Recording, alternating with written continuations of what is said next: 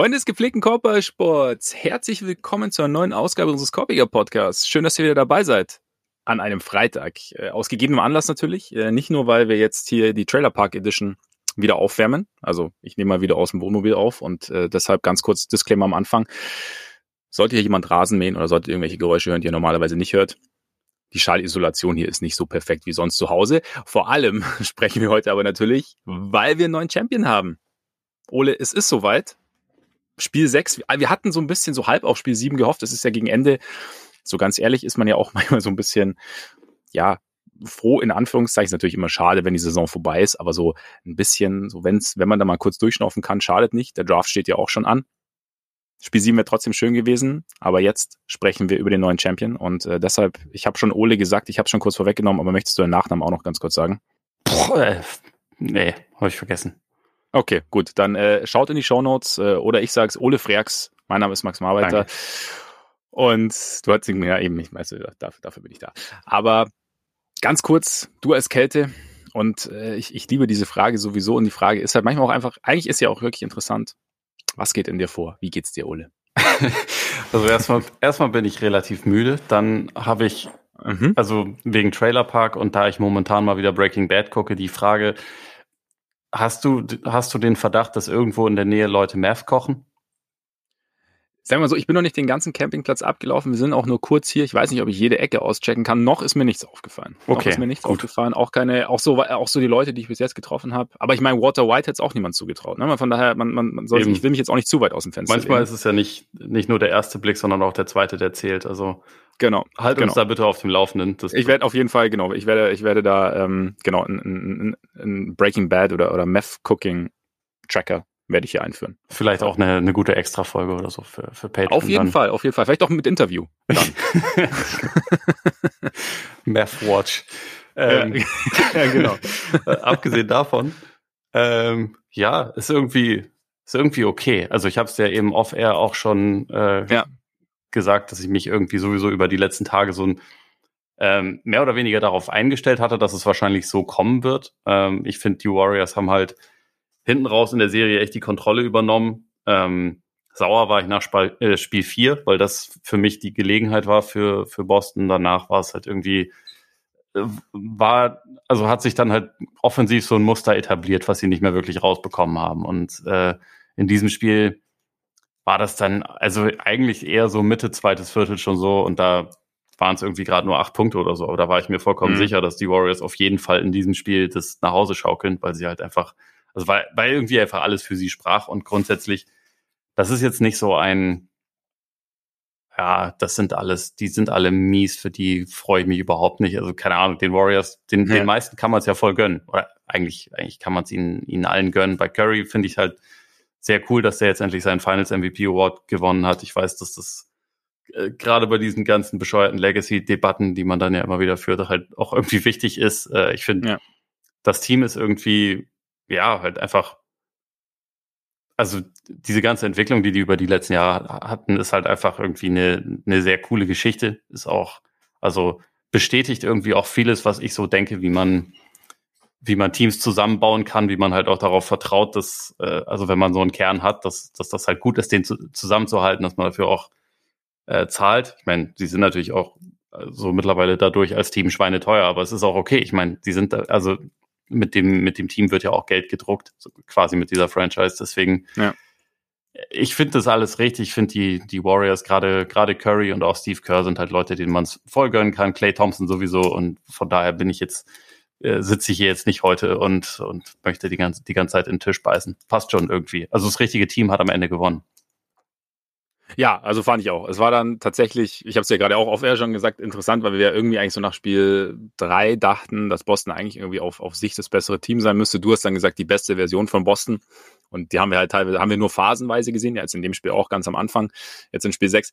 Aber ich finde auch, also Golden State hat, hat, hat das, ist auch im Laufe der Serie halt einfach immer besser geworden, immer besser mit Boston zurechtgekommen. Und was mir an dem Team halt irgendwie so taugt, hat diese, diese Perfektion im Unperfekten, oder Perfektion ist übertrieben, aber dass sie halt einfach, ich, ich mag es, dass es einfach ein unperfektes Team ist. Das ist, das ist, dass du teilweise, dass du eine Phase hattest in einem, in einem Finals-Spiel, in dem du Offense-Defense wechselst, weil du Jordan Poole defensiv nicht drauf lassen kannst und in Spiel 4 Draymond offensiv nicht drauf lassen konntest. Und das einfach, dass da nach diesen, nach diesen Jahren, ich meine, es hat, hat ja schon so ein bisschen, also quasi mit Ende der Dynastie der Warriors so ein bisschen bisschen aufgehört.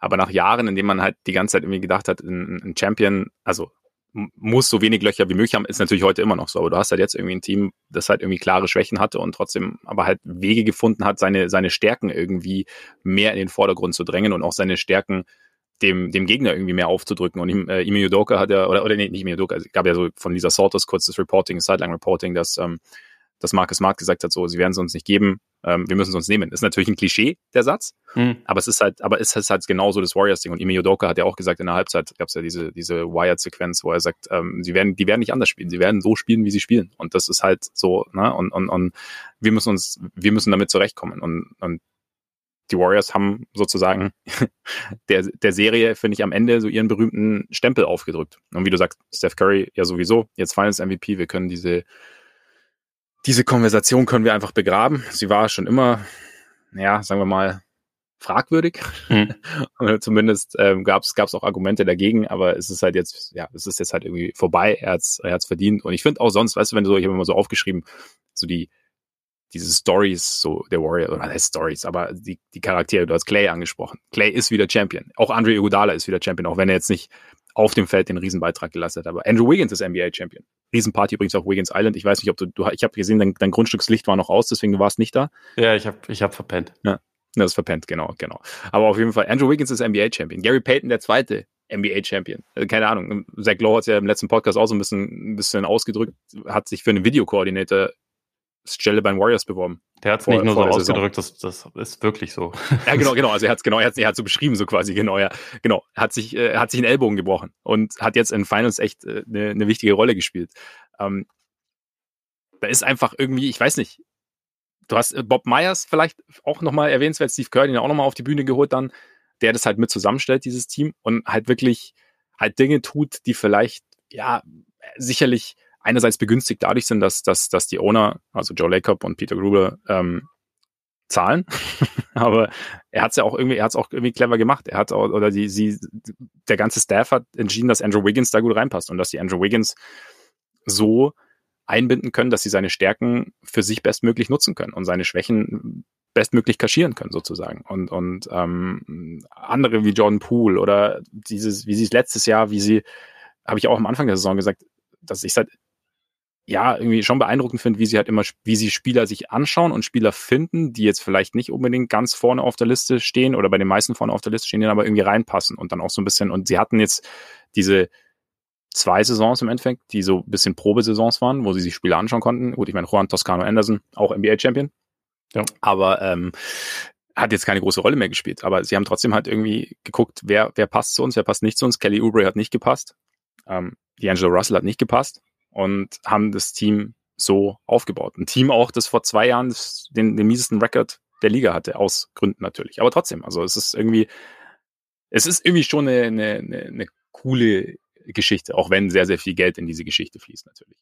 Ja, total. Und also es gibt jetzt ganz, ganz viele Sachen, an die man äh, anknüpfen kann, aber also was mir halt dann gerade wegen Meyers auch noch auffällt, sie haben halt dann auch in den richtigen Momenten, und das gehört am Ende halt einfach auch dazu, haben halt auch Glück gehabt. Ne? Also Peyton hatten sie ja auch entlassen, und zwar zum zweiten Mal. Ja. Und dann hat kein ja. Team den geclaimed und dann haben sie ihn am Ende wiederbekommen. Und ich fand ihn jetzt, also auch in Spiel 6 wieder war das für mich einer der großen Unterschiedsspieler auf Court, einfach ja. weil der defensiv so gut war, weil er halt irgendwie dieses, diese ähm, defensive, defensive Dynamik so verändert hat, weil er vorne seine, seine Cuts irgendwie mit drin hatte. Und das ist halt, das ist ja im Prinzip random, dass das passiert ist, aber es wirkt dann mit der Zeit irgendwie nicht random. Und ähm, was mich irgendwie, also angesichts der Tatsache, dass sie jetzt halt wirklich wieder Champion sind, am meisten schockiert ist, dass sie halt dafür, also sie hatten ja äh, letztes Jahr einen Nummer zwei Pick und sie haben von dem in dieser Saison ja null bekommen. Sie haben ja, den auch nicht getradet ja. oder irgendwas das ist ja eins der besten Assets, die du haben kannst, ein Nummer zwei Pick im Draft, ne? Und sie haben, also bisher ist das ja, und, und mal gucken, was mit James Wiseman noch passiert. Ich will das jetzt auch gar nicht groß diskutieren, aber ähm, sie haben in dieser Saison nichts von dem bekommen und sie sind halt einfach Meister geworden. Das, das finde ich irgendwie für sich schon total schockierend und spricht irgendwie auch dafür, dass halt dieser, ja, dass dieser, dass dieser Kern halt einfach so ein, so ein krasses Ökosystem irgendwie kreiert hat, dass das halt dann ja trotzdem funktioniert, selbst wenn irgendwie sowas, wo andere Teams von abhängig wären, dass das einschlägt. Ja. Das ist ja bisher einfach, ja, also in dieser Saison war es eine Null und das hat, hat am Ende nicht den großen Unterschied gemacht. Das ist halt einfach ja. schon richtig abgefahren. Ja, und selbst die anderen beiden hohen Picks von, von, von, letztem, von letzter Saison, also ja, Kuminga haben in den Moody Finals jetzt auch nicht gespielt. Haben in den Finals auch nicht gespielt, genau. Also es ist ja das nächste. Und, und, und ja, es ist schon, irgendwie haben sie schon ihren Weg. Also man muss jetzt nicht über Light Years und, und, und Geschichten irgendwie debattieren, aber irgendwie haben sie schon ihren Weg, der ja auch irgendwie auf, auf einem Vertrauen in, in, in das, was sie tun und in die Leute, die sie haben, irgendwie basiert. Und das finde ich, finde ich Schau, das schaue ich mir gerne an, sagen wir es mal so. Oder das finde find ja. ich, ähm, finde ich einen coolen Ansatz, einfach weil es eben nicht eben dieses, dieses Reaktionäre ist oder, oder dieses, okay, wir müssen, eigentlich müssen wir das jetzt so machen. Weil wie gesagt, wie du sagst, ich meine, eigentlich, wenn du um eine Championship spielst und Nummer zwei Pick hast und eigentlich irgendwie Superstars in der Prime hast, wir haben ja auch oft genug drüber geredet, kann es schon gut sein, dass du deine Nummer zwei Pick irgendwie tradest. Also es wäre wär, wär die naheliegende Geschichte. Es sei denn natürlich, du ziehst Zion und er ist nicht verletzt oder so. Aber im Endeffekt, ne, es ist ja, und sie haben trotzdem gesagt, nee, wir, wir schauen, dass wir irgendwie auch den, wir denken irgendwie lang und kurzfristig. Es hat sich bis jetzt, was kurzfristig angeht, ausgezahlt. Wie es langfristig aussieht, werden wir sehen. Und ja, vielleicht sollen wir mal, sollen wir reingehen ins Spiel noch so ein bisschen, wir müssen noch ein bisschen, weil gab ja auch noch die eine oder andere Geschichte, du hast ja auch schon äh, Gary Payton angesprochen. Der ist eigentlich schon, ganz kurz aber noch, Gary Payton ist schon krass, dass der wirklich, wenn man ihn jetzt so gesehen hat, so im Laufe der Saison, aber jetzt auch während der Playoffs, dass er wirklich so lange gebraucht hat, um einen Platz in der NBA zu finden. Ne? Ja, ist schon, ist schon irgendwie irre. Also vor allem, weil er halt irgendwie so ein, also ich finde, das ist halt das, das Coole auch an diesen, an diesen Warriors und letztendlich an, an Curry, weil der ist der Grund dafür, warum es so funktioniert. Aber ja. ähm, in diesem System sieht man Peyton und denkt, ja klar, das ergibt doch Sinn. Natürlich sollte das jemand sein, der einfach seine Dynamik, seine Athletik für Cuts einsetzt, der, der abrollt, zwar gelegentlich auch mal einen Wurf nimmt, aber eigentlich offensiv fast mehr wie ein, wie ein Rollman, also wie halt ein Center eingesetzt wird. Natürlich, mhm. macht doch Sinn. Ja. In welchem anderen Team macht das Sinn? das ist ja das Problem. Ne? Also, Berechtigte Frage, ja. Es ja. gibt sonst kein Team, das diese Gravity hat. Es gibt, es gibt natürlich auch andere Teams, also denke ich, wo man ihn mit viel, äh, viel rumprobieren wahrscheinlich irgendwie reinkriegen könnte. Aber so wie dort, dass es halt einfach so wirkt, als wäre das ja, also wird's wie Arsch auf Eimer passen. Ich glaube, das hast du halt sonst einfach nicht. Und das ist halt dieser, dieser Curry-Effekt, von dem man immer wieder redet. Also ich habe, ähm, ich glaube, das war im November oder so, habe ich ne, äh, einen längeren Text darüber geschrieben, wie halt Peyton auf einmal seine Rolle gefunden hat und wie das halt funktioniert, weil Curry da ist. Und mhm. selbst, also da war ich irgendwie schon ziemlich angetan von Peyton und hätte trotzdem nicht gedacht, dass das dann auch jemand ist, der in den in den Finals und ja allgemein in den Playoffs, wenn er zur Verfügung stand, irgendwie einen großen Einfluss haben äh, könnte. Aber er war letztendlich, konnte er das, was er in der Regular Season gemacht hat, ja sogar einfach zu 100 Prozent bestätigen und teilweise sogar steigern. Ja, das, das, das fand ich ihm auch beeindruckend. Auch, dass er jetzt in den Finals eigentlich zurückkam und am Anfang noch so leichte, ja, sich so ein bisschen reinfühlen musste, aber dann am Ende halt wirklich, du hast ja auch schon gesagt, einfach irgendwie ein Faktor war. Und es stimmt wahrscheinlich. Es ist halt einfach, diese, dieses Ökosystem ist gerade für Spieler, deren Wurf jetzt nicht der sicherste ist, ist sicherlich die und die aber Qualitäten mitbringen, wie eben diese Off-Ball-Cuts, die, die man ja, die wir bei Peyton oder eigentlich alle bei Peyton ja regelmäßig ansprechen. Ähm, die passen da natürlich optimal rein. Aber ja, man irgendwie denkt, denkt, denkt man sich dann trotzdem, oder erwische ich mich beim, wo ich meine, okay, keine Ahnung, dass,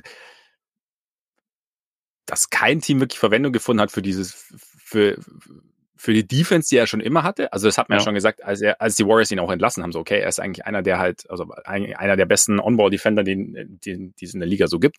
Und dass, dass man da irgendwie keine Verwendung findet, keine Ahnung, ist es dann ein bisschen so das Chris Dunn-Phänomen. ja, ich glaube. Äh, also ich meine, da siehst du halt auch, wie undervalued teilweise Defense ist, ne? Und ja. also ich, ich denke zwar auch, gerade individuell ist es halt wichtig, dass du offensiv irgendwie was beiträgst, aber ähm, es ist schon irgendwie irgendwie krass, wenn Leute sagen, ja, ja, was das angeht, ist er, sogar Defense ist er einer der fünf besten der Liga mindestens. Und dass man mhm. dann nicht sagt, okay, dann sollten wir den holen. Ja. also da, also vor allem, dass 29 ja. Teams den dann nicht claimen und das wäre ja halt für einen Minimalvertrag gewesen. Ne? Das, ja. das, das ist schon, ist schon irgendwie krass. Aber ja, bei manchen dauert es eine Weile länger und wie gesagt, dass es offensiv so gut funktioniert, das geht, glaube ich, nur in Golden State. Aber ja. Ja, Weiß auch nicht. Das ist, ist, ist, schon, ist schon irgendwie faszinierend. Das, also gibt unterschiedliche Spielertypen und äh, die, Teams sind sehr unterschiedlich darin, auch Leute mit, mit komischen Skillsets dann trotzdem gewinnbringend einzusetzen. Und ich glaube, dass da sind die Warriors halt auch einfach schon sehr, sehr stark drin, was das angeht. Ja. Also ich meine, guck dir Draymond an. Das ist natürlich auch ein äh, spezielles Beispiel, aber auch das ist ja, also sie haben grundsätzlich es perfektioniert, offensiv mit Leuten zu spielen, die nicht werfen können. Oder also ja. zumindest als Schützen nicht, nicht äh, respektiert werden. Und trotzdem eines der besten Shooting-Teams der Liga zu sein. Ja. Also, ja, es ist, es ist ein, ein kleines Paradoxon, das da seit äh, Jahren durch die Liga gleitet. Also von daher, ja, jetzt in Spiel, also jetzt in Spiel 6, hattest du ganz kurz so am Anfang, du hast ja schon gesagt, so, ja, irgendwie so ab zweites Viertel, oder hast du mir gerade off, äh, off air gesagt, ich bin mir gerade nicht sicher. Auf jeden Fall hast du es gesagt, dass du irgendwann Mitte zweites Viertel schon den Eindruck hattest, hm, wird wahrscheinlich eher wieder nichts. Aber so der Anfang war doch eigentlich, sah, sah doch wieder vielversprechend aus. So, die Halle war sowieso da, klar. Ähm, die Celtics haben auch irgendwie, hatte ich so den Eindruck, versucht, so ein bisschen, ja, haben den Ball nach innen zu geben. Gleich das erste Play war ja ähm, Clay gegen Horford und gleich den Ball auf Horford, der dann äh, ein Play gemacht hat. Danach äh, viel smart aufgepostet und ist so ein bisschen als Hub verwendet, hatte ich so den Eindruck für, für die Offense und aber drumherum bewegt. Ähm, Kickout, Brown hat dann Dreier draus getroffen. Ähm, und das hat eigentlich alles ganz gut funktioniert. Selbst Tatum was heißt selbst Tatum ist jetzt auch gemein. Also auch Tatum hat, den wir aber kam ganz kurz so, aber auch Tatum hat da irgendwie einen, äh, einen guten Job gemacht am Anfang. Und dann, hast du ja schon gesagt, ging es wieder, ich meine, das Ding war, sie sind am Anfang schnell weggezogen und Golden State ist so langsam reingekommen. Das war auch so ein Ding. Aber was war denn dann wieder das Ding, dass es irgendwie, also, dass wieder was, was funktioniert hat, nicht, nicht, nicht länger funktioniert hat? Oder dann irgendwann so halt eingebrochen ist, dass du diesen 21-0-Run der Warriors hattest, den längsten Run seit 50 Jahren in den Finals. Ja, ich meine, das ist natürlich erstmal eine schon relativ krass, dass es da gleich gleich so übel wird. Gleich aber so, ja. ich hatte das Gefühl, dass halt schon eigentlich fast durch den ersten Wechsel ging das los, dass sie so ein bisschen den den Faden verloren haben. Also äh, Robert Williams ist ja nach nach äh, knapp drei Minuten oder nach gut drei Minuten rausgegangen. Dann kam Derek White rein. Der also dadurch verändert sich natürlich irgendwie offensiv das äh, das Setup. Dadurch hat sich auch verändert, wie die ähm, wie die Warriors sie verteidigen konnten. Ich glaube, ich glaube, Pritchard ist sogar schon kurz davor reingekommen für, für Smart und in den ersten Minuten lief ja alles über Smart. Also, mhm. wie du schon gesagt hast, so als Initiator der Offense, der irgendwie dafür gesorgt hat, dass es am Anfang ja ein bisschen, bisschen eine Linie gab, dass das halt irgendwie, irgendwie Struktur hatte. Und das war, das war dann halt irgendwie einfach sehr, sehr schnell wieder vorbei.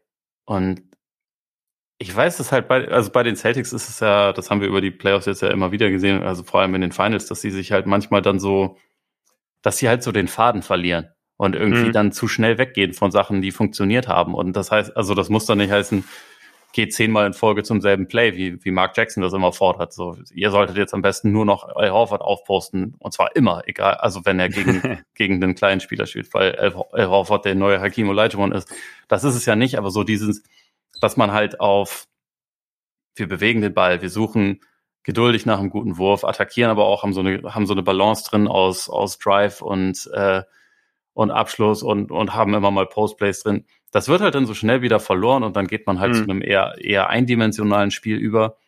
Und dann geht's halt natürlich auch wieder mit den, mit den Offensivfouls los. Und also ich fand, selbst im ersten Viertel, als die Warriors dann so diesen ersten Punch so ein bisschen absorbiert hatten, hatte man einfach das Gefühl, okay, die sind halt irgendwie, die fühlen sich halt auf der Bühne wohler. Die sind jetzt überhaupt Gefestigt, nicht davon schockiert, dass sie erstmal eine Gewatsch bekommen haben von den Celtics, sondern die haben damit gerechnet und dann, ja, Clay ist ja gut gestartet. Ich meine, er hat am Ende 5 von 20 getroffen, aber im ersten Viertel hat er, glaube ich, seine ersten beiden Würfe getroffen und hat dadurch dann irgendwie gleich wieder für so ein bisschen Stabilität gesorgt und dann war das, ja. also ging das halt ganz schnell. Dann, ja, Offensivfouls, Turnover, ähm, man ist dann halt so rausgekommen. Ich weiß, also gerade bei Derek White hatte ich auch das Gefühl, die, also in diesem Spiel ganz krass, wenn sobald er reinkam, der Mut war einfach weg. Also den hat er im Lauf dieser Serie einfach verloren. Die Warriors wussten das auch, haben ihn entsprechend verteidigt und dann wurde es halt immer sofort schon ein bisschen schwieriger. Es war ein kleines bisschen weniger Dynamik da.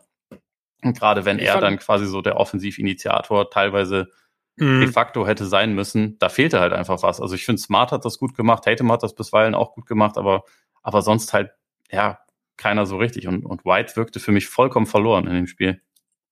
Ich meine, das Problem war natürlich auch, dass, dass Smart und ähm, Tatum früh Foul Trouble hatten dann. Also ja. mit, die haben beide in der ersten Halbzeit beide schon drei Fouls gehabt oder halt äh, früh im zweiten Viertel eigentlich beide drei Fouls gehabt. Und Smart, glaube ich, relativ früh zwei. Äh, dann, ja klar, und dann hast du, das sind die beiden, die du gerade genannt hast, als die äh, besten Initiatoren sozusagen für, für die Celtics Offense. Und das war natürlich dann schon schwierig. Ähm, einerseits, ich meine, White fand ich jetzt gegen Curry mal wieder, äh, also hat es ihm wieder extrem schwer gemacht. Curry ist aber natürlich dann auch extrem gut, dann nun wieder dann doch einzutreffen. Und ich fand halt, die Warriors Defense hat dann aber auch so ein bisschen, also auch mit dem, also als Peyton dann reinkam, ja. hat die Zone irgendwie besser dicht bekommen. Ich fand auch so Draymond war, äh, Draymond war wieder ein bisschen, alle, laufen, alle lieben Draymond. Ähm, Draymond. ähm, Draymond war auch wieder ein bisschen mehr, mehr so auf der Lauer. Also, weißt du? Der war äh, überall, finde ich. War überall. Also irgendwie ein geiles Ding fand ich ähm, bei 41, 31 oder so, also eigentlich so, so Tatum links mehr oder weniger in der Ecke äh, verteidigt hat. Und also da war, war eigentlich direkt ins Play involviert, also nicht so auf der Lauer, aber halt war wieder so, so, so ein Paradebeispiel für die Art und Weise, wie er sich irgendwie bewegt in der, in der Defense. Ähm, quasi hat den Drive verteidigt von Tatum äh, Richtung Baseline und ist dann genau im richtigen Moment so Richtung Robert Williams gedriftet, der, der eigentlich am Korb gewartet hat und hat dann äh, den, den, den Pass von, von Tatum abgefangen. Und einfach nur, weil er, weil er genau im richtigen, also weil er sich einfach perfekt bewegt hat. Und das war wieder so ein, so ein, so ein, so ein Beispiel. Aber er war ja auch so beim Doppeln oder so, dann mal im Block oder dann da irgendwie die Hände drin. Und da hatte ich sowieso so das Gefühl, ich meine, Turnover war wieder ein Riesenthema für, für Boston natürlich. Es ist aber halt auch einfach, glaube ich, bei den, gegen die Warriors, sie haben halt schon viele Spieler mit guten Händen, ne? Also Wiggins hat ja auch relativ, relativ am Anfang der Deflection, Draymond, Steph auch, äh, Gary Payton, da bringt jeder mal irgendwie die Hände an den Ball und es ist halt so oft, ist halt eine Passing Lane, die offen ist, ist eigentlich gar nicht so richtig offen oder die offen aussieht, ist gar nicht so richtig offen. Und das ist vielleicht auch irgendwas, was die, was den Celtics über die Serie auch irgendwie vielleicht, ja, so ein bisschen zu schaffen gemacht hat, einfach weil du halt permanent extrem aufpassen musst und immer damit rechnen musst, eigentlich, dass da noch vielleicht schnell irgendwie mal eine, eine, eine Hand irgendwie reinkommt. Also das war vielleicht irgendwie auch so ein Ding, was ich mir jetzt in dem Spiel auch gedacht habe, weil es da so ein paar, also weil, er, weil ich fand, vielleicht ist auch mir diesmal mehr aufgefallen, aber es gab extrem viele Deflections irgendwie. Ja, ja, auf jeden Fall. Also ich meine, das war ja also selbst für die äh, Celtics in diesen Finals, wo sie ja wirklich einige Turnover-lastige Spiele hatten, war es mit 22 ein, ein Rekord und es wirkte teilweise noch mehr so. Also weil sie es halt, also bei einigen Spielern hattest du halt auch, finde ich, zum Ende der Serie hin das Gefühl, dass sie sich halt kaum noch getraut haben, irgendwie zu dribbeln. Also es war ja einfach über die ganze Serie, ja. hat, hat Golden State das so gut geschafft, einfach so diesen Bereich innerhalb der, innerhalb der Dreierlinie zu verteidigen und da halt immer wieder Hilfe zu schicken, ohne dadurch zu viel zu opfern, ähm, ohne dadurch irgendwie groß, groß Raum zu schaffen ähm, für, für Leute, die das irgendwie hätten ausnutzen können. Und also das war schon, das war schon sehr stark, wie der Druck aufgebaut wurde. Gleichzeitig gab es auch in diesem Spiel dann halt wieder so ein paar Pässe, die halt einfach nur hirnverbrannt sind. Also zu denen leider die Celtics oder einige von ihnen irgendwie auch tendieren und so macht man es, also verstärkt man diesen Effekt dann noch. Aber also das ja. muss man natürlich dazu sagen, die Warriors hatten da einen sehr großen Anteil dran. Also die wussten irgendwie, glaube ich, ziemlich genau, wer wer ihnen wie per Drive oder, oder per Assist wehtun kann und waren mhm. dann ziemlich gut da drin, genau das zu verhindern und halt irgendwie auch äh, vor allem Tatum irgendwie von den Orten wegzuhalten, wo er gerne hin will auf dem Court.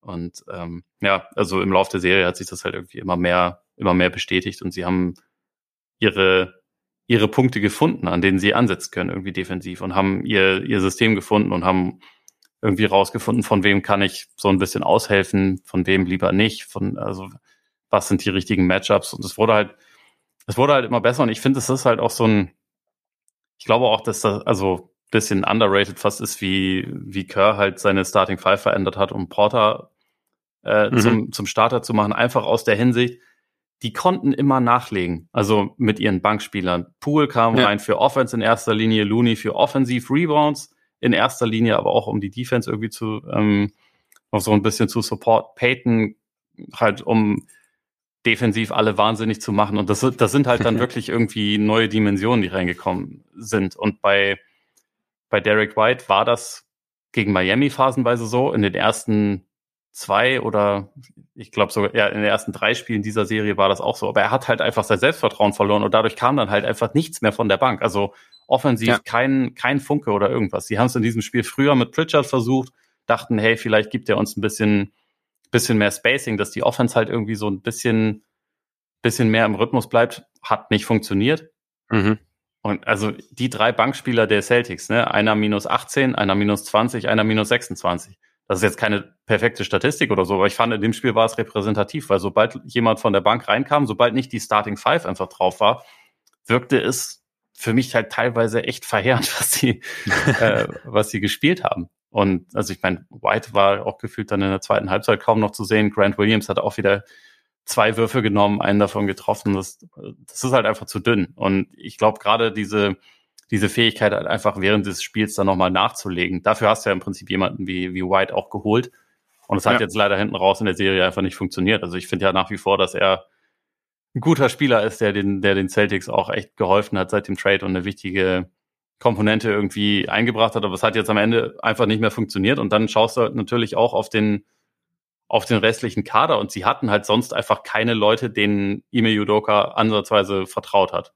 Und dadurch sitzen da dann halt Leute wie Luke Cornett oder Sam Hauser und so, wo du von Anfang an immer weißt, die sind halt maximal Time und sonst werden die halt heute nicht, ja. nicht auf den Court kommen. Und das ist halt auch noch so ein Unterschied zu den Warriors, wo ja auch einige Leute aus der Rotation gefallen sind, aber wo du halt im Zweifel sagen würdest, wenn, wenn halt gar nichts läuft, ey, dann Probieren wir mal. jetzt mal Kuminga aus, ob der mit seiner Athletik hier irgendwas verändern kann. Oder Bielica, der jetzt heute nicht gespielt hat, aber mehrere Spiele hatte, in denen er teilweise auch ganz ja. gut war. Also ja. Bei den Celtics waren es halt eigentlich einfach immer nur sieben Dudes. Und zwei dieser Dudes haben im Lauf dieser Serie halt, äh, ihren Impact verloren, beziehungsweise Grant Williams hatte auch in eigentlich nahezu keinem Spiel dieser Serie wirklich, wirklich einen positiven Impact, weil ihm auch einfach so ein bisschen das, das Matchup gefehlt hat. Ja. Ich glaube, das sind dann halt auch so Unterschiede, die du halt einfach zu sehen kriegst. Und dafür, also um das noch mehr zu akzentuieren, äh, akzentuieren, war es, glaube ich, halt gut, Looney auf die Bank zu beordern, um ihn dann halt reinzuholen. Ja, es stimmt eigentlich. Ne? Es hat, es hat, es hat, ja klar, der Starting Five ein bisschen, bisschen Rebounding genommen, ein bisschen Präsenz, aber es hat eigentlich, also hat's, das war jetzt nicht die große Veränderung für, für dieses Line-Up jetzt, sondern halt, wie du sagst, halt für die, für die Optionen, die, die Kerr dann hat und auch mal so halt den Rhythmus und, und, und, und die Balance irgendwie von einem Spiel oder die Dynamik von dem Spiel zu verändern, je nachdem, um dann halt irgendwie einen neuen, neuen Look zu geben. Und bei den Celtics, ja, boah, ähm, White ist ja eigentlich extrem gut in die Serie gekommen. Also, und dass, dass es dann irgendwann so weg war, ist vielleicht auch, ja, mit Sicherheit auch ein Ding, wenn, wenn die Warriors dann im Laufe einer Serie oder der Gegner, also in dem Fall die Warriors, im, im Laufe einer Serie einfach merken, okay, wann wie verteidige ich denn den? Welchen, welche Driving Lane gebe ich? Oder welch, wie, wie, wie positioniere ich mich als Defender? Ähm, was, was kann ich so ein bisschen machen? Und das ist vielleicht dann auch was, was zum Selbstvertrauen beiträgt oder zum mangelnden Selbstvertrauen dann am Ende. Und ja, bei Grant Williams, da waren die physischen Serien gegen Miami und, und Milwaukee waren schon eher seine Serien. Trotzdem fand ich es interessant eigentlich, dass, dass die Celtics so was, was so die Rollenspielerproduktion angeht, so ab Spiel 4 so, so abgeschmiert sind irgendwie? Oder hast du, ich meine, Grant Williams hast du gesagt vorher schon nicht wirklich, aber, oder hast du es irgendwie, hast, hast du da eine Erklärung dafür? Abseits von den Warriors haben es einfach gut gemacht und es hat sich dann irgendwie eine, so eine Abwärtsspirale entwickelt oder?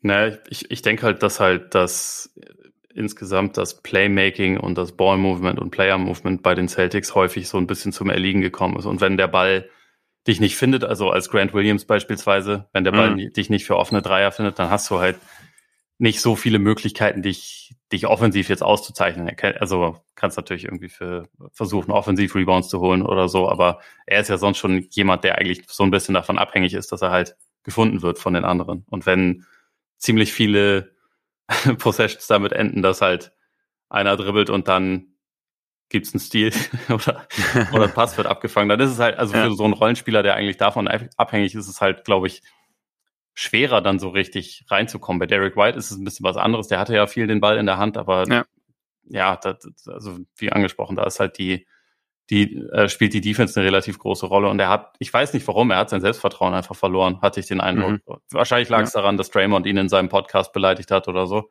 Das, Wahrscheinlich. Äh, das tut einem ja dann ganz besonders weh. Und aber ich meine, auch Horford, der war jetzt in diesem Spiel überragend, aber der hat ja auch in den Spielen zwei bis fünf, hat er ja offensiv auch nicht wahnsinnig viel beigetragen. Das ist halt mhm. halt auch jemand, der, also weil sie ihn jetzt nicht als den jungen Kevin McHale ansehen, was ich richtig finde, weil er einfach nicht der beste Postplayer ist, ähm, ja. der ja auch schon zu einem gewissen Ausmaß, nicht so sehr, aber schon ein bisschen davon abhängig ist, dass er halt gefunden wird für offene, offene Würfe. Und ich finde, die Warriors haben das halt sehr, sehr gut, diese Balance gefunden aus einerseits wir helfen aus gegen Drives, wir sind irgendwie präsent und es muss nie immer nur einer verteidigen, aber wir sind dann mhm. auch schnell genug irgendwie wieder beim Schützen, so dass halt dann zum Beispiel für Grant Williams nicht so viele Spot-Up-Möglichkeiten drin sind wie gegen, ja. Gegen die Bucks, die auch von ihm ausgeholfen haben, aber die halt nicht wieder zurückrotiert sind, sondern die ihn halt hab stehen lassen. Also die Warriors haben mit Ausnahme von White jetzt niemanden einfach stehen lassen. Ja, und, und sie hatten halt, also für, für die wichtigen der Celtics hatten sie halt auch einfach gute Verteidiger. Ne? Also ja. wenn du sagst zum Beispiel Wiggins gegen Tatum, der jetzt auch wieder einen extrem guten Job gemacht hat, fand ich. Ähm, Du hatte, also natürlich, so, Andrew Wiggins macht für mich immer einen extrem guten Job, ist ja klar. Ähm, ja. Nein, aber äh, Clay im Laufe der Serie haben wir auch drüber gesprochen, wie gut er dann ähm, Brown verteidigt hat teilweise. Brown wieder mit, mit dem heißen Start natürlich jetzt in dem Spiel. Dann Draymond. Fand ich auch ganz interessant, dass jetzt am Anfang in dem Spiel wieder ein bisschen Draymond gegen Brown war, dann war ein bisschen Clay gegen Brown und einfach, also dass sie da auch so ein bisschen durchgemischt haben, irgendwie die Warriors. Ähm, aber das war vielleicht echt so ein, so ein, so ein Ding, dass sie halt die, diese Mischung aus guten Individualverteidigung genau für die Leute, die die Bostons Offense, die, die wichtig sind für Bostons Offense. Plus dann eben halt diese Bewegung, die du angesprochen hast, diese, die, diese Bewegung auch als Ganzes und diese, diese Rotationen, die halt sitzen und halt Closeouts und, und, und Hilfen und so. Ähm, was ist dann halt irgendwie eine Offense wie der Bostons, die gut sein kann, die aber halt, ich meine, auch das halt, denen halt dieser klassische Playmaker halt dann doch irgendwie fehlt. Also irgendwie haben sie ihn, aber also diesen, jemanden, der die Offense so ein bisschen, der Offense so ein bisschen Ruhe geben kann, wobei das vielleicht auch teilweise, vielleicht denke ich mir manchmal so ein bisschen zu sehr akzentuiert wird, wenn du, wenn du ein Team hast wie Boston. Weißt du, wie ich meine? Also ich meine, wie viel, wie viele richtig klassische Playmaker laufen ja laufen noch rum in der Liga? Ich sehe das ehrlich gesagt auch so. Ich finde auch die, die ganze Debatte ist so ein bisschen, bisschen irreführend.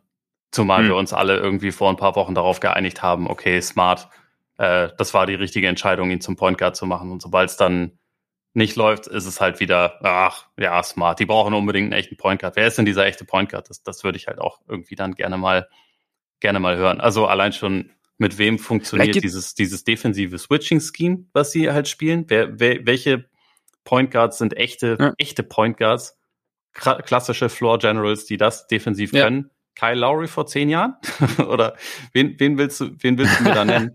es gibt ja kaum Floor Generals in der Liga und ich finde, Smart ist ja. natürlich jetzt nicht so dieser äh, in, in der Art der klassische Typ, aber er passt eigentlich ziemlich ideal in das rein, was sie da machen. Und übrigens auch in diesem Spiel, ne? Er war bei plus sieben.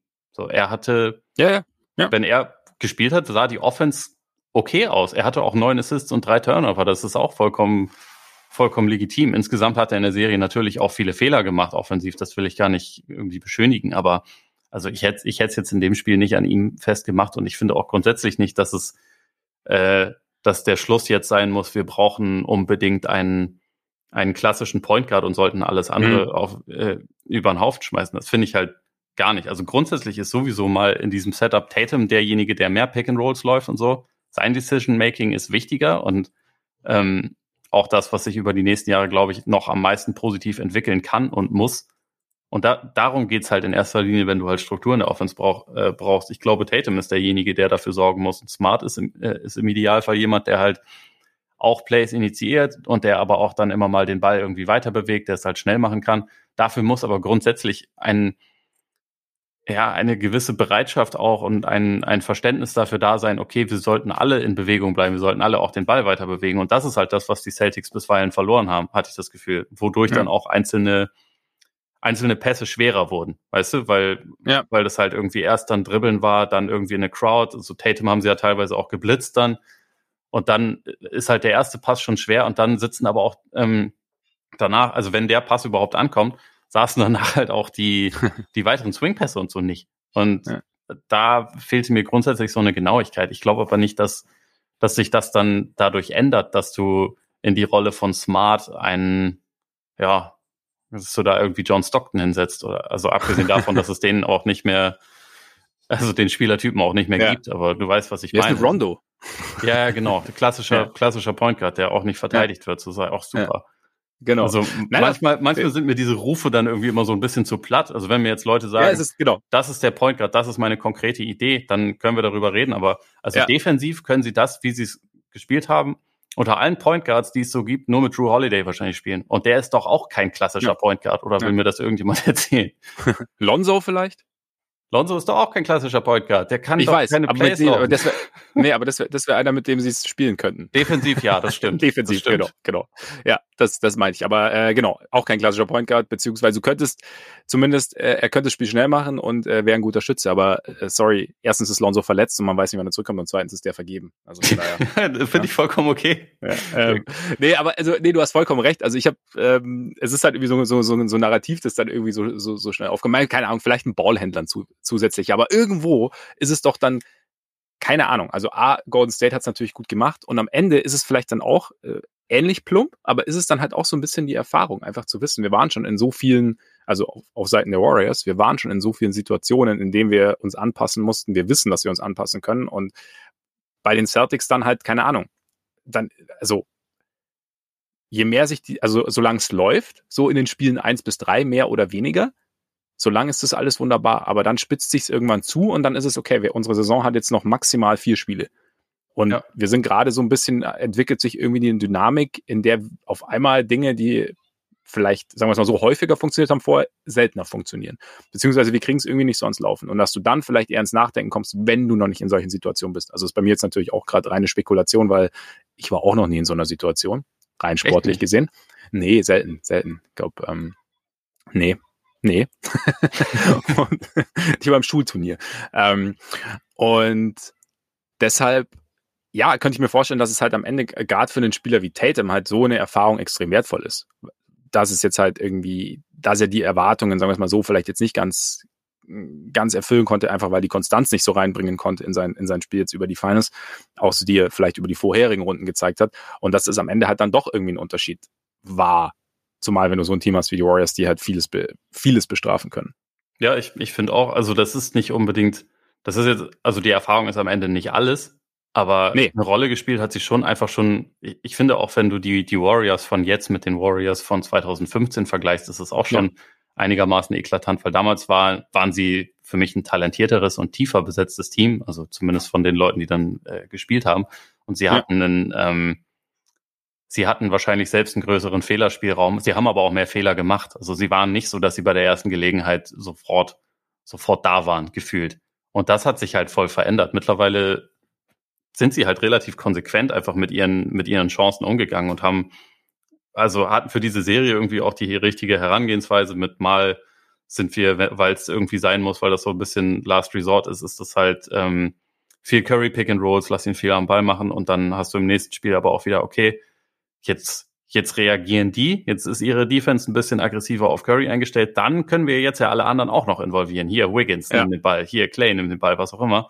Und ähm, sie haben halt, sie haben halt irgendwie gewusst, wie sie, wie sie es spielen können. Sie haben auch gewusst, dass es, dass es schwierig ist teilweise. Also gerade wenn Robert Williams drauf war, dann haben sie ja jetzt nicht wahnsinnig viel den, äh, nicht, nicht wahnsinnig viel im Korb bekommen, zum Beispiel. Ne? Ja. Aber ähm, und grundsätzlich war das für sie jetzt auch nicht leicht gegen diese diese ähm, Halbfeld-Defense der Celtics zu spielen, aber dadurch wusste sie halt, okay, immer wenn wir den Ball wieder bekommen, selbst nach eigenem Rebound, selbst teilweise nachdem Boston getroffen hat. Lass uns mal sprinten und gucken, was passiert. Also Draymond hat das in diesem Spiel, finde ich, überragend gemacht, dass mhm. er immer, mhm. wenn er den Ball hatte, immer wenn er eine Möglichkeit hatte, hat er halt den Ball gepusht. Und das ist halt gegen ein Team, was im, im Halbfeld so gut verteidigt, ist das halt mega wichtig, dass du das machst. Und das haben die Celtics auf der Gegenseite aber viel weniger hinbekommen. Und ich meine, Golden State hatte auch ein, Lonzo. Absolut. Golden State ja. hatte ja auch ein, zwei Spiele, wo sie kaum den Ball hergegeben haben. Das war jetzt in diesem, in diesem Spiel wieder nicht der Fall. In diesem Spiel waren es, waren es 15 Turnover.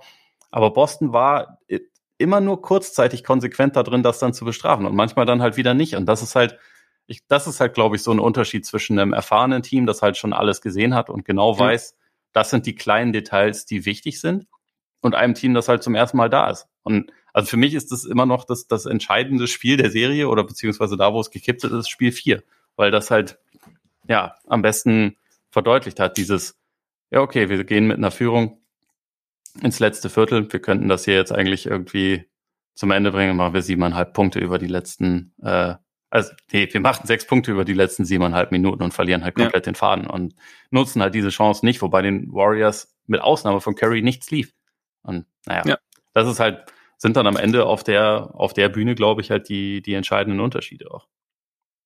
Ja, und was halt einfach noch ein Ding ist, ähm, du, du bist, bist zwar eine Defense, die es dem Gegner extrem schwer machen kann und extrem schwer macht und uns auch den Warriors extrem schwer gemacht hat, aber du hast halt auf der anderen Seite ein Team, das halt auch, egal wie schwer es du ihm machst, äh, trotzdem noch erfolgreich scoren kann. Und ich hatte gerade auch jetzt in dem Spiel wieder, du hast dann halt einfach so eine Phase, ähm, in der irgendwie erst trifft Curry den schweren Dreier mit, mit Hand im Gesicht, dann trifft Poole zwei Stepback-Dreier. Boah, Poole, halt ey, Poole kann ich nicht mehr sehen. Unfassbar. Sein, sein neuer Favorit, ne? Immer, also immer nur ganz kurz, aber dafür richtig. Also ich bin mir sicher, dass er irgendwo an seinem Körper oder in seinem Körper ein Hufeisen platziert hat vor dieser Serie. Was der an, an Glückswürfen teilweise versenkt hat, war schon, war schon ziemlich krass. Aber ich meine, Shoutout an Jordan Poole. Ähm, ja. Ist auch, ein, ist auch ein guter Spieler und ich mag ihn auch. Aber in dieser Serie, ja. äh, in dieser Serie hat er mich teilweise ein bisschen, bisschen verrückt gemacht mit den Würfen. Ja, weißt du, ich fand halt irgendwie in der Serie, ich weiß nicht, ob es jetzt falsche Erinnerungen habe oder ob es jetzt vielleicht zu präsent ist oder zu groß, aber es waren halt wirklich, es waren so, so, so krasse, so, so Phasen einfach, weißt du, der halt einfach in, in, in ein paar Minuten halt die wildesten Würfe getroffen hat, wie du auch gerade gesagt hast. Und dann ging wieder, war wieder gar nichts und er war, und am Ende hat ja auch, Boston ist ja nochmal rangekommen, als sie dann ihn jedes Mal irgendwie sich rausgesucht haben in der Defense. Oder in ihrer Offense sozusagen. Und ähm, ja, weißt du, und, und, und geil wäre natürlich gewesen, wenn er diesen Buzzerbeater vor, nach dem, im dritten Viertel ich war mir sicher, getroffen dass er hätte. Trifft, um schon, ne? Schon, ja. ne? Einer von, ich, war es Mark Jackson oder, oder Van Gagne, der auch so halb äh, Augenzwinkern gesagt, jetzt sollten, Pool sollten sie jetzt eng verteidigen, weil, ne? ähm, und trotzdem hat er den Wurf wieder losbekommen. Schwache ja. Defense von Boston. Ganz, ganz schwache Defense. Nein, aber so dieses, und auch so im, im Laufe des Spiels hatte man immer wieder so, hatte ich auch mal so den Eindruck, so, wenn es mal kurz so aussah, als hätte Boston jetzt die Offense so ein bisschen gefunden. Also gab es Mitte drittes gab es ja mal sowas, wo, wo eine Horford einen Dreier trifft. Direkt danach trifft Porter wieder einen Dreier. Dann, ähm, das war krass, wie schnell die Antwort da jedes Mal kam. Ja, Genau. Und das ist halt so egal was. Und dann zweimal war es Porter und dann trifft Curry dieses Ding vom Logo, wo er auf seinen Ringfinger zeigt dann. Und ähm, ja, das sind halt irgendwie Sachen, da, ja, es ist dann, glaube ich, auch, das, das nimmt ja dann halt auch gerade so gegen Ende einer Serie irgendwo so die Lust. Ja, auf jeden Fall. Sowas und die, die 15 Offensiv-Rebounds, die Golden State genau. auch noch geholt hat, um irgendwie die Possessions ja. wieder zu verlängern und so. Das ist halt, auf Dauer ist das halt, glaube ich, schon ein ziemlich krass demoralisierender Effekt, den das hat. Ja, ja. Und am Ende, wer macht endgültig den Deckel drauf? Andrew Wiggins aus der Ecke. Das ist jetzt dann der eine Dagger von 500 Daggern, den du dir raussuchst. Ja, natürlich.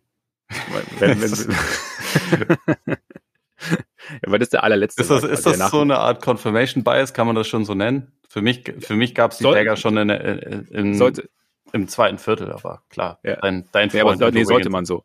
Ja. Sollte man so. Weil es war, weil, aber, ne, es war wirklich, es war ja der letzte, wo dann wirklich klar war, okay, jetzt, also es war eigentlich schon klar, dass kein Run mehr kommt, aber dann war so richtig klar, dass kein Run mehr kommt, weißt du? Es war so lange vorher schon klar, dass kein mehr kommt. ja, aber da war es so richtig klar. So, so, richtig klar, meinst du? So richtig klar, ja. Ja. Nein, aber es war im Ernst keine Ahnung, es ist, es ist durch. Es war nicht alles perfekt bei, bei Boston. Aber diesen, nach diesem Turnaround, was, was, was machst du jetzt so aus dieser Celtics-Saison allgemein, so aus der ersten Saison mit Udoka, jetzt auch aus, eigentlich im Endeffekt auch aus der ersten Saison, in Anführungszeichen, Smart hat es vorher schon mal gemacht, aber mit Marcus Smart als wirklich Point Guard, mit diesem, mit diesem Setup des Teams und, und wie siehst du, also, wie blickst du jetzt in die Zukunft sozusagen für Boston? Es war eine sensationell gute Saison insgesamt kann man, finde ich, so festhalten. Ähm, wenn man bedenkt, wo das Team Anfang Januar noch stand und wo es dann jetzt hingekommen ist, äh, ist das schon ja, ein ziemlich krasser Turnaround. Also auch einer, ja. einer der heftigsten, die ich so während einer Saison jemals gesehen habe. Ich finde, ähm, die Spieler haben sich überwiegend, oder ja, eigentlich haben sich alle echt positiv entwickelt.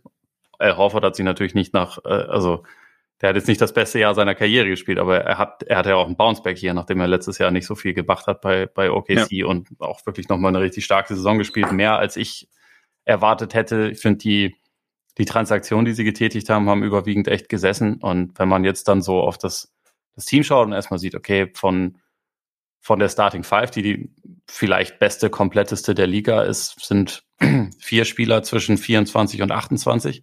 Das ist erstmal ein ganz gutes Zeichen. Also vor allem sind die beiden äh, besten und talentiertesten Spieler 24 und 25. Da ist also noch einiges an Luft nach oben. Ähm, wir haben jetzt noch nicht so viel über Tatum gesprochen in diesem Spiel. Das war natürlich schon äh, sehr enttäuschend hinten raus. Also gerade, dass er mhm. dann teilweise Würfe verweigert und ja, über, über, also in der zweiten Halbzeit eigentlich als Scorer überhaupt nichts mehr beiträgt. Also er hat, hatte einen offenen Dank, sonst hat er halt in der zweiten Halbzeit keine Punkte mehr gemacht, wenn ich das richtig im Kopf habe. Und ähm, wirkte auch nicht so, als wollte er was mit dem Ball zu tun haben. Aber ich glaube, dass den das ziemlich anstacheln wird. Ich glaube, dass äh, wir in diesen Playoffs gesehen haben, das ist einer der besten jungen Spieler der Liga, also schon jetzt einer der besten Two-Way-Player, der ich glaube, das war teilweise so ein bisschen das Problem der Celtics, dass sie offensiv manchmal dann so in so ein Muster verfallen sind, dass sie gedacht haben, sie, sie haben, sie haben LeBron sozusagen. Und der löst mhm. jetzt einfach alles. Der findet immer die richtige Antwort aus, aus Drive, aus eigenem Score oder, oder aus Pass und sonst, sonst brauchen wir eigentlich nicht großen System, weil das kann ja der machen. Das ist meiner Meinung nach, also nicht Judokas Idee gewesen, aber so haben die Celtics auf dem Feld halt teilweise ausgesehen. Ja. Und ja. das, das ist nicht Tatum. Ich glaube, das, das sollte er auch nicht sein. Ich glaube, er wird zwar als er ist als Playmaker schon viel besser geworden und da, ich glaube, da geht sogar auch noch mehr, aber so diese Art von Basketball ist, glaube ich, nicht seine. Man sollte ihn schon auch halt mehr im System dann auch mal einsetzen und ihm einfache Würfe verschaffen und ihn so in, in einen Rhythmus reinholen. Und ähm, ich glaube aber, dass halt diese sehr große Enttäuschung dieser Serie, die insgesamt von ihm wirklich nicht gut war, ihn ziemlich anstacheln wird, ihn vielleicht auch oder ziemlich sicher motivieren wird, bestimmte Lücken in seinem Spiel noch zu schließen, die er noch hat. Also Mhm. Ob das jetzt an der Schulter lag oder nicht, aber sein, sein Finishing in dieser Serie war absolut beschissen, muss man nüchtern betrachtet sagen. So ja. alle, eigentlich alles aus dem Zweierbereich war richtig schlecht. So und ich glaube, er kann an seinem Ballhandling arbeiten, er kann an seinem ähm, Spiel aus dem äh, Floater-Bereich arbeiten, irgendwie so ein, zwei, ja, wie er halt an, einfach an ein, zwei zusätzliche leichte Abschlüsse pro Spiel rankommt. Das sind so Sachen, das sind so Nuancen. Aber mhm. grundsätzlich glaube ich, dass die Celtics eigentlich in einer wirklich guten Situation sind. Es ist jetzt halt A, ein bisschen die Frage, kann Horford dieses Niveau halten?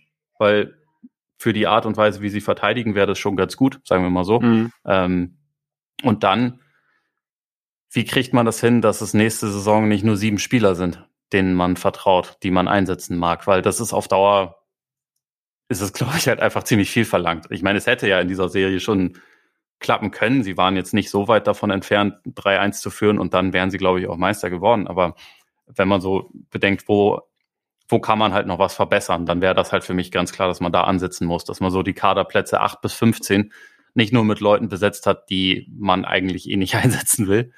Und äh, Boston ist, wenn sie den Vertrag von Horford garantieren, wovon ich mal ausgehe, sind sie schon im Luxussteuerbereich. Das heißt, man muss dann richtig zahlen, ähm, um den Kader noch zu verstärken. Da bin ich mal gespannt, wie die Bereitschaft dazu aussieht, weil Boston über die letzten zehn Jahre, glaube ich, nur ein einziges Mal Luxussteuer bezahlt hat. Ähm, aber das wäre halt, das wäre halt so was, wodurch man noch besser werden kann. Aber Stand jetzt würde ich halt denken, der Pfeil geht eher nach oben halt bei den meisten Spielern. Das heißt nicht, dass sie auf jeden Fall nächstes Jahr Meister werden. Das heißt auch nicht, dass sie wieder in die Finals kommen oder so. Aber ich glaube, sie gehören halt zu den Teams, die da in der Verlosung sein sollten. Oder, oder wie siehst du das? Sehe ich ähnlich. Also im Endeffekt, genau, wäre jetzt so die Frage, war es jetzt irgendwie dieses Jahr irgendwie eine, ein Zusammenkommen günstiger Umstände oder nicht? Und ich denke, sie ist ähnlich wie du. Also ich, ich wiederhole jetzt nicht nochmal alles. Also, aber ich finde, man über eine halbe Saison eigentlich mit das beste Team der Liga zu sein und dann am Ende halt gegen ein Team zu scheitern, das einfach ganz eigene Stärken mitbringt und eben auch schon anders als man selbst oft in diesen Situationen war, glaube ich, ja, spricht für mich gemeinsam mit den Dingen, die du angesprochen hast, eher dafür, dass da, dass da irgendwie Möglichkeiten da sind. Zumal man ja auch sagen kann, keine Ahnung, ich meine, Robert Williams war über die Player oder war nicht fit quasi und hat trotzdem, war trotzdem derjenige oder hat trotzdem eigentlich einen riesen Unterschied gemacht, wenn er auf dem Feld war. Und da ist einfach, und jetzt ist natürlich, kann man natürlich die Frage stellen, Robert Williams war noch nie wirklich fit über einen ja. längeren Zeitraum. Also wann, also bekommt man ihn mal richtig fit oder ähm, muss man, versucht man es anders zu, also in diesem Jahr war es natürlich insofern kompliziert, in Anführungszeichen, weil sie ja dieses neue System sozusagen implementieren mussten mit, mit Yudoka, aber dass man sagt, okay, man führt ihn behutsamer an die Playoffs ran, dass er da dann sozusagen seinen Fitness-Peak hat und aber da sind natürlich sind ja auf jeden Fall noch Möglichkeiten. Wie, wie bringt man ihn noch besser ein? Und bei, was du bei zu Tatum sagst, denke ich ähnlich, dass es ja ihn eher anstacheln wird und dass es halt einfach ja so ein bisschen, bisschen auch der Situation geschuldet war und dass da auf jeden Fall Möglichkeiten gibt. Ich bin auch gespannt, wie, wie sie die Bank auffüllen werden, ob vielleicht noch ein Ballhändler dazukommt, ob halt einfach da noch ein bisschen, ja, wie du sagst, verlässlichere Spieler kommen. Aber grundsätzlich sehe ich Boston auch in einer, in einer hervorragenden Lage, so die nächsten Jahre um die Finals mitzuspielen, um, Titels, um Titel mitzuspielen. Auch Jalen Brown, finde ich, hat, also du sagst ja, oder man sagt ja oft, er macht Dinge, die einen verzweifeln lassen, aber er macht halt auch Dinge, die, die Gegner verzweifeln lassen und hat, wenn ich in den Finals das regelmäßig, regelmäßig gemacht. Und da ist ja, das ist ja auch eine, eigentlich eine positive Entwicklung, wenn man es, wenn man es so sieht. Und ähm, nee, von daher denke ich, ist, ist, ist Boston gut aufgestellt. Und umso cooler finde ich es irgendwie auch, dass, dass die Warriors jetzt auch irgendwie, du hast ja auch schon angesprochen, dass das 15er-Team wahrscheinlich talentierter war, dass sie es jetzt eigentlich geschafft haben, mit dem vielleicht am wenigsten, in Anführungszeichen, talentierten Team ihrer Championship Runs endlich mal eine Meisterschaft ohne Aber zu gewinnen. Weißt du, wie ich meine? Also ja, Williams war nicht ganz fit und ja, Smart war banged up, wie es immer so schön heißt. Banged up ist wahrscheinlich, sind die meisten wahrscheinlich, der eine mehr, der andere weniger. Aber ja. so grundsätzlich, dass es jetzt einfach mal eine Championship ist, die eine Championship ist. weißt du, ich meine, nicht, wir ja. haben, wir haben das vielleicht talentierteste Team der Liga-Geschichte nicht ähm, beim Gegner, haben zwei der drei besten Spieler gefehlt, sondern einfach Championship. Punkt. Und das ist irgendwie, das macht es irgendwie auch rund für mich aus Sicht der Warriors. Ja, ja, voll. Also äh, da wird jetzt, also muss man auch gar nicht viel konstruieren. Es wird sicherlich Leute geben, die, die das versuchen, aber ich denke ja. auch, das war irgendwie einfach eine, also auch ein echt dominanter Run so insgesamt. Ne? Also sie sind in kein, ja. siebtes, kein siebtes Spiel gekommen in den, in den gesamten Playoffs, haben überwiegend, also fast immer bei der ersten Gelegenheit auch die Sachen dann irgendwie erledigt. Gegen Memphis hatten sie das eine Spiel, wo sie halt sich vollkommen blamiert haben und keinen Bock hatten. Ja. Bin mir immer noch nicht ganz sicher, was da schiefgelaufen ist, aber abgesehen davon war es halt einfach von vorne bis hinten echt ein ja, beeindruckender Playoff-Run. Ja. Ich glaube, von vorne bis hinten, so insgesamt war das vielleicht auch die beste Playoff-Serie, die Curry jemals gespielt hat. Also mhm.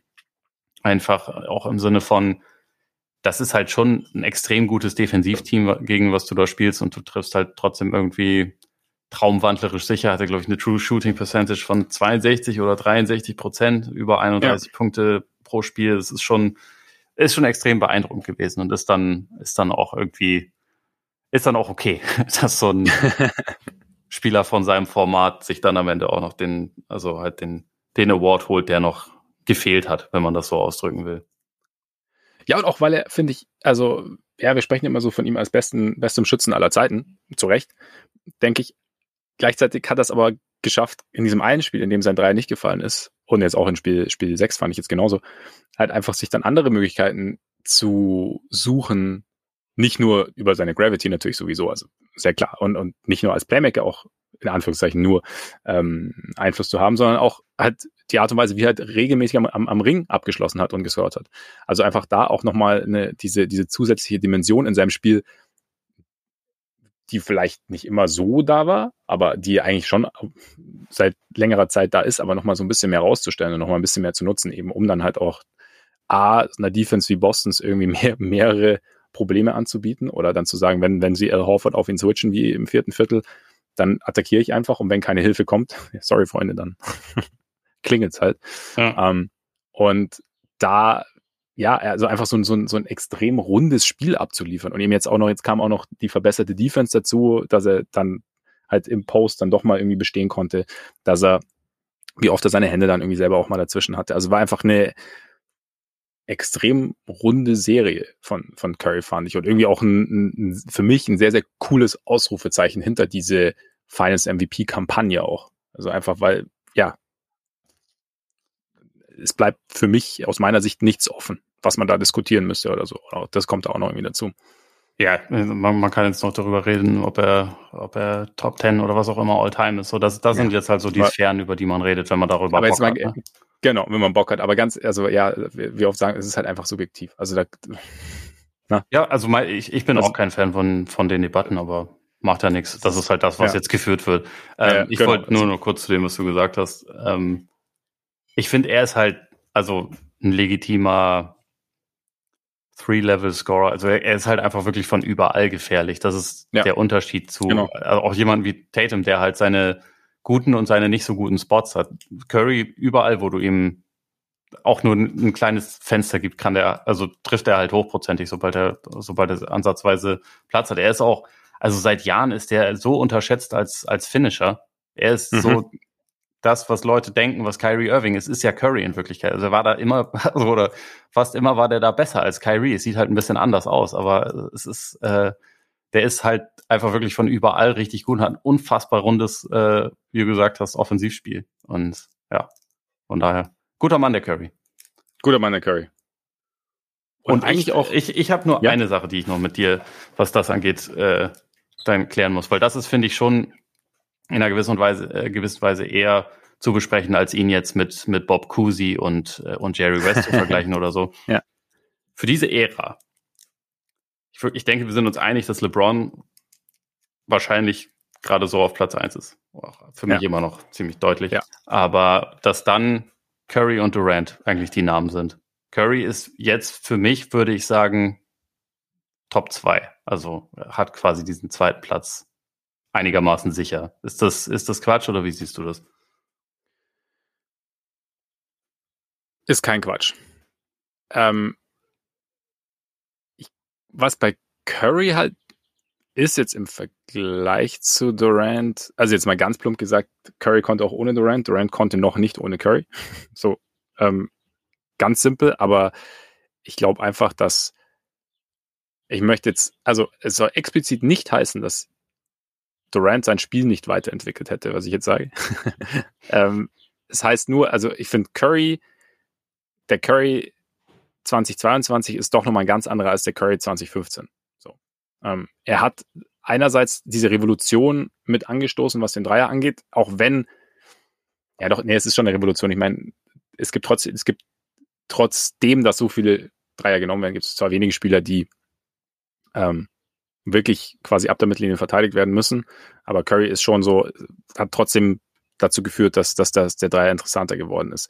Aber die Art und Weise, wie er einfach eigentlich auch ein Team durch mehrere Phasen getra also geführt hat. Also er war ja eigentlich immer so dieser Fixpunkt dieses Teams. Also von den frühen Warriors, mit, als sie, als sie so langsam nach oben kamen über die erste Meisterschaft bis zu dieser Rekordsaison und dann der, dem vergebenen äh, 3-1. Dann Durant, dann wieder diese kleine Delle und jetzt der nächste Titel. Also er hat quasi mehrere, mehrere Phasen durchgemacht und hat war eigentlich mehr oder weniger immer diese prägende Figur. Und das ist, finde ich, da steht er schon noch irgendwie so ein bisschen, ja, irgendwie anders da als Durant. Ich will nicht sagen über Durant, aber irgendwie so ein bisschen, bisschen prominenter da und hat das, was er macht, hatte dann, hat dann vielleicht auch ein bisschen, bisschen mehr Zählbares hervorgebracht. Und wie gesagt, er hat sich halt eben als Spieler er hat, er hat diese, wurde jetzt auch thematisiert, diese ordentlich Muskeln draufgepackt. Also Draymond hat ja auch nochmal erzählt, wie viel, wie viel Curry drücken kann, ne? Mhm. Ähm, und hat damit irgendwie seine, seine defensiven Schwächen verkleinert, sagen wir es mal so. Oder ausgemerzt wäre jetzt übertrieben, verkleinert ist vielleicht ein bisschen untertrieben, aber er hat, er ist einfach ein besserer Verteidiger geworden, weil er nicht mehr so leicht wegzuschieben ist und hat einfach noch mehr getan. Durant ist halt wahrscheinlich, was Körper und, und Talent angeht, vielleicht von wenigen erreicht, Curry fand, war vielleicht für mich jetzt einfach ein bisschen, bisschen prägender. So, als, als ja. Durant noch. Würde ich auch so sehen. Ich, ich glaube, Kevin Durant ist vielleicht der, der begabteste, den es je ja. gegeben hat, wenn du so das vielleicht ganze, ja. das ganze, das ganze Paket irgendwie anguckst, also von, von Größe, Beweglichkeit, äh, Shooting Ability, dem ganzen Kram. Aber ich glaube auch, also dass es bisher einfach so ist, dass, dass Currys Impact aufs Team und auch insgesamt auf diese Ära größer war, tatsächlich. Sind beide aber ganz gute Spieler. Das kann man noch. Absolut. Wie gesagt, kein, nicht, kein Millimeter Negatives über Kevin Durant. Kein Durant Slander. Auf gar keinen Fall. ähm, aber eigentlich ein ganz guter Abschluss dafür, oder? Gut, vielleicht nochmal ein Shoutout an Clay. Einfach weil Clay, nach, also einfach nur Champion nach ja. den drei Jahren. Von Game 6 Clay muss mir zwar jetzt keiner mehr was erzählen, aber er ja, genau, trotzdem, ist, ja, äh, ja. seine Pressekonferenz war wieder super. Ja, gesehen mit, mit Jaron Jackson? Ah, nee, mit Jaron Jackson, nee, ich, hab, äh, ich hab, war bei Holy Cannoli, aber. Äh, ja, gut, das, das, das äh, natürlich auch. Also auf der Bühne. Schön alberner Moment, aber er hat ja. irgendwie, er hat irgendwie auf der Pressekonferenz, ja, einer von den Grizzlies hat irgendwie Strength in Numbers Ende der Regular Season gepostet bei Twitter. Ich kann gar nicht erwarten, das zu retweeten. Was für ein Penner. irgendwie so, da hat sich halt so mega drüber aufgeregt. Und der Tweet ist halt vom, vom 29. März von, von Jaron Jackson, der einfach nur Strength the Numbers geschrieben hat. Und Clay Thompson hat das einfach ihr hat das so gewurmt, dass er da jetzt nochmal drauf rumreitet. Ja. What a freaking bum, man. Ja, geil. Clay ist einfach geil. Ja, das war wahrscheinlich, das, das hat das Feuer entfacht für ihn während der ja. Playoffs wahrscheinlich. Das, Und ohne wäre es nicht gegangen. Ohne wäre es wahrscheinlich wirklich nicht gegangen. Nee, aber ja, Clay ist einfach, Clay ist einfach geil. Übrigens, diese eine Szene auf der Bühne, ähm, gerade für uns jetzt auch als Väter, nein Quatsch, aber als Wiggins interviewt wurde mm, und seine Tochter dann irgendwie hochkam und irgendwie Draymonds Sohn und ich weiß nicht von wem die, was auch Draymonds Tochter, keine Ahnung, und Wiggins Tochter sich so ganz innig umarmt haben. Hast du hast gesehen? Hast, hast du eine Erinnerung? Nee, ich nicht mehr. War, war süß. Hat mich gefreut. ja, wollte ich auch noch mal kurz im Podcast loswerden, keine Ahnung warum, aber ist mir gerade eingefallen bei äh, nach Clay, weißt du. Das könnte übrigens natürlich auch zu den Problem, äh, Problemen von Derek White geführt haben, ne? dass er jetzt einfach nicht mehr schläft. Möglich, am Anfang gibt es ja irgendwie ja Energie. Und, ja, am Anfang ähm, bist du kurz sehr euphorisiert und dann, dann ja. crasht du. Und dann, genau, dann merkst du so, fuck, uff, schon wieder 4 Uhr und ich habe noch kein Auge zugemacht. Nein, so schlimm war es bei uns gar nicht eigentlich. Aber bei uns auch nicht. ja, der, der, der, der Organismus muss sich ein bisschen umstellen. Das stimmt ja. auf jeden Fall. Das stimmt. Noch irgendwas zu den Finals. Ich meine, wir werden nächste Woche ja schon mal ein kleiner Spoiler, wir werden die, die Playoffs ja nochmal so ein bisschen Revue passieren lassen, indem wir unsere große Playoff Award Show mehr oder weniger machen und die vergeben. Aber hast du noch irgendwas zu den Finals, was du so zum Schluss noch loswerden willst? Nee, für den Moment nicht. Shout, Shoutout Krieger. Shoutout Krieger. Krieger.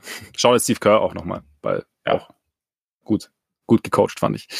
Gute Entscheidung getroffen.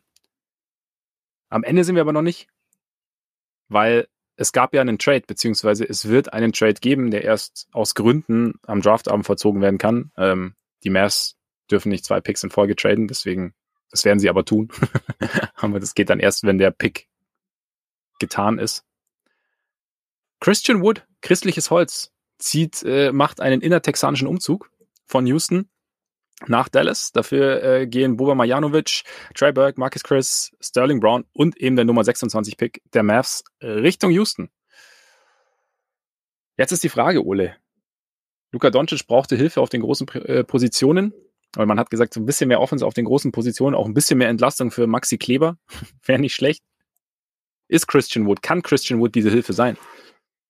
Äh, offensiv auf jeden Fall, glaube ich. Also der bringt so mit dem, was er vorne anbieten kann, schon eine neue Dimension rein und ist, glaube ich, auch jemand, der, der zu Doncic gut passen kann. Also sowohl als, als Pick-and-Pop-Option als auch als jemand, der halt zum, zum Korb gehen kann, der physisch ja schon echt eine, eine Präsenz ist auch. Und ich glaube, da tut er ihn gut. Gleichzeitig ist es halt so, defensiv muss man sich halt fragen, ob das, was die Mavs in dieser Saison sie in die Conference Finals getragen hat, ob das mit ihm hätte funktionieren können. Da hätte ich jetzt eher mhm. größere Zweifel dran, weil das einfach nicht das ist, was er bisher gezeigt hat. Aber es ist halt bei ihm so ein bisschen die Frage. Ne?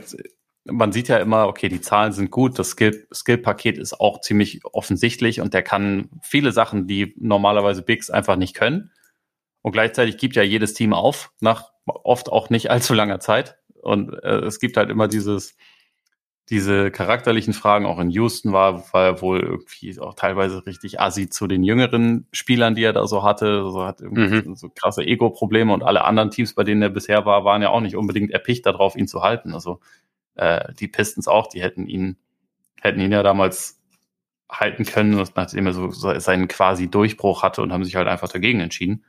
Ja. Und ähm, deswegen ist es jetzt, glaube ich, nicht jemand, wo man sagen kann, oh, klasse, der löst alle Probleme, aber ich finde es gleichzeitig trotzdem eigentlich einen total sinnvollen Move für Dallas, einfach um es mal auszuprobieren, weil wenn nichts draus wird, dann hat man jetzt nicht so wahnsinnig viel verloren. Die Spieler, die weg sind, waren ja keine, die, die in der Rotation irgendwie eine Rolle gespielt haben. Und du ja. schaffst, schaffst Kaderplätze dadurch. Ähm, und man kann sich das halt mal angucken, wie, wie das ist. Und ansonsten noch hat Wood ja auch noch nicht alle Teams durch. Das heißt, ansonsten kannst du ihn vielleicht auch noch weiter traden. Sie haben ja jetzt, ich glaube, sechs oder sieben Verträge, die so in dieser, ähm, äh, also groß genug sind, dass man damit eigentlich wunderbar Trade-Pakete schnüren kann, wenn es dazu kommen sollte. Ja, denke ich auch. Also, wie du, ich meine, du hast ja alles schon angesagt, die, die ganzen Abers, die irgendwie dahinter stehen und ähm, klar, was jetzt irgendwie so den in Anführungszeichen Charakter oder sagen wir mal den, den sportlichen Charakter angeht, wie er sich jetzt im Team verhalten hat, irgendwie. Man, mal sowieso schwierig, so aus der Distanz an ähm, jemanden zu beurteilen, aber vielleicht geht er auch einfach nicht gut mit der Frustration vieler Niederlagen um, keine Ahnung, und dann halt derjenige zu sein, der so ein bisschen heraussticht, aber eigentlich funktioniert nichts. Vielleicht tut es ihm dann gut, in einem Team zu sein mit Ambitionen und auch nicht derjenige zu sein, der heraussticht, weil der Kollege Luca macht, übernimmt es schon ganz gut eigentlich.